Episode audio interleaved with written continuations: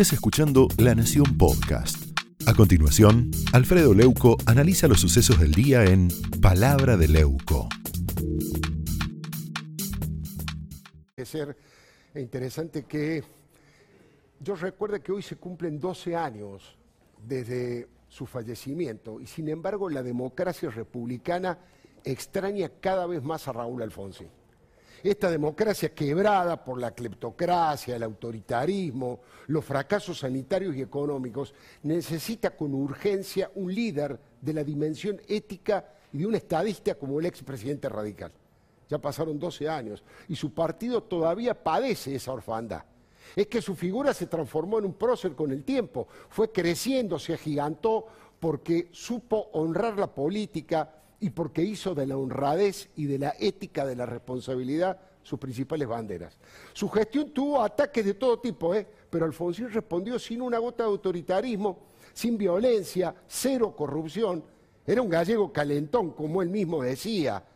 Se enojaba cuando elogiaban su honradez, incluso porque no concebía otro tipo de comportamiento. En el 2007, durante un largo reportaje, dijo que Cristina tiene un déficit muy grande que es su iracundia. Y del populismo, Alfonsín agregó, es una plaga en cualquier parte, es algo sin doctrina, puja de poder, no respeta y crea su propia institucionalidad. La verdad que la tolerancia de Alfonsín no era tibieza, no rehuía el debate, ¿eh? con argumentos se plantaba ante cualquiera. Ahora, me pregunto y se lo pregunto a usted, ¿volverá Alfonsín? ¿Cuándo? Porque él también habita en el corazón de su pueblo. Ahora, ¿tendremos los argentinos la posibilidad de comprobar en la práctica la verdad y la justicia de su prédica? Con todos sus errores, ¿eh? con todas sus equivocaciones, porque a 12 años de su muerte, creo que Alfonsín es mejor que la media de los presidentes que tuvimos. Y si me apura, creo que es mejor que la media de nuestra sociedad, de la sociedad que tenemos. Por supuesto que no quiero decir que el doctor Alfonsín haya sido un presidente perfecto, de ninguna manera. Fue tan imperfecto y tan lleno de contradicciones como todos nosotros. La democracia es imperfecta. Ahora, nadie puede desmentir que Alfonsín fue un demócrata cabal. Nunca ocupó ningún cargo durante ninguna dictadura.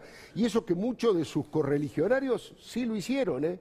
Estuvo detenido por ponerle el pecho a sus ideas. Fue un auténtico defensor de los derechos humanos básicamente de la primera hora, y en el momento en que las balas picaban cerca, ¿eh? es que era su bandera permanente, se jugó la vida por eso. No fue por una cuestión de oportunismo ni para cazar dinosaurios en el zoológico. Fue defensor de presos políticos durante la dictadura, reclamó por los desaparecidos y fue cofundador de la Asamblea Permanente por los Derechos Humanos. Vale la pena recordar que Alfonsín hizo todo eso, digo, como para respetar la sagrada verdad de los hechos.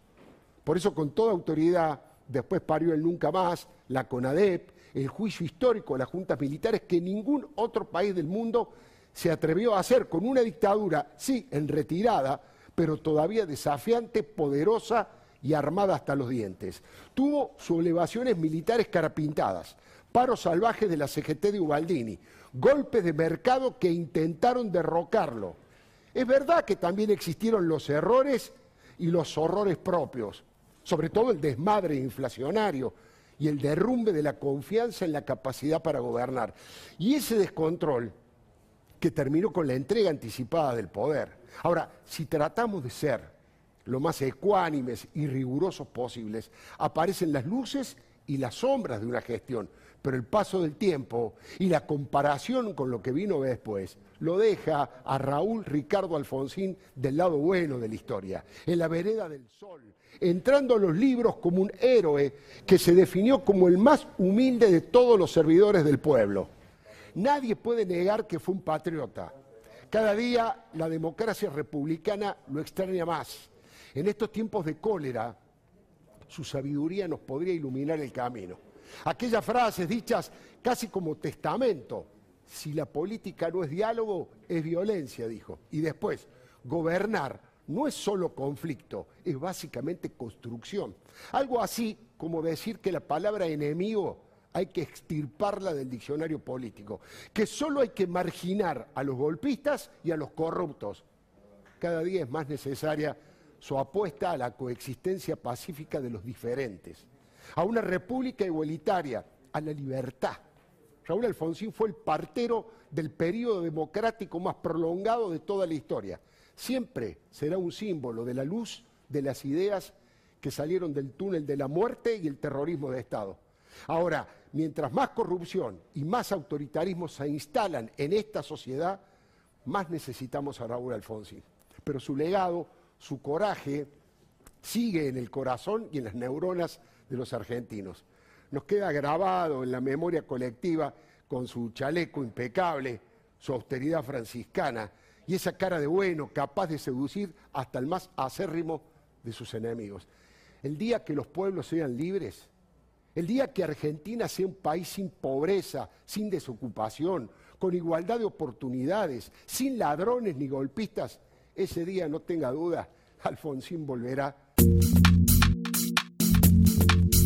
Esto fue Palabra de Leuco, un podcast exclusivo de La Nación. Escucha todos los programas de La Nación Podcast en www.lanacion.com.ar. Suscríbete para no perderte ningún episodio. Estamos en Spotify, Apple Podcast, Google Podcast y en tu reproductor de podcast favorito. Seguí escuchando La Nación Podcast.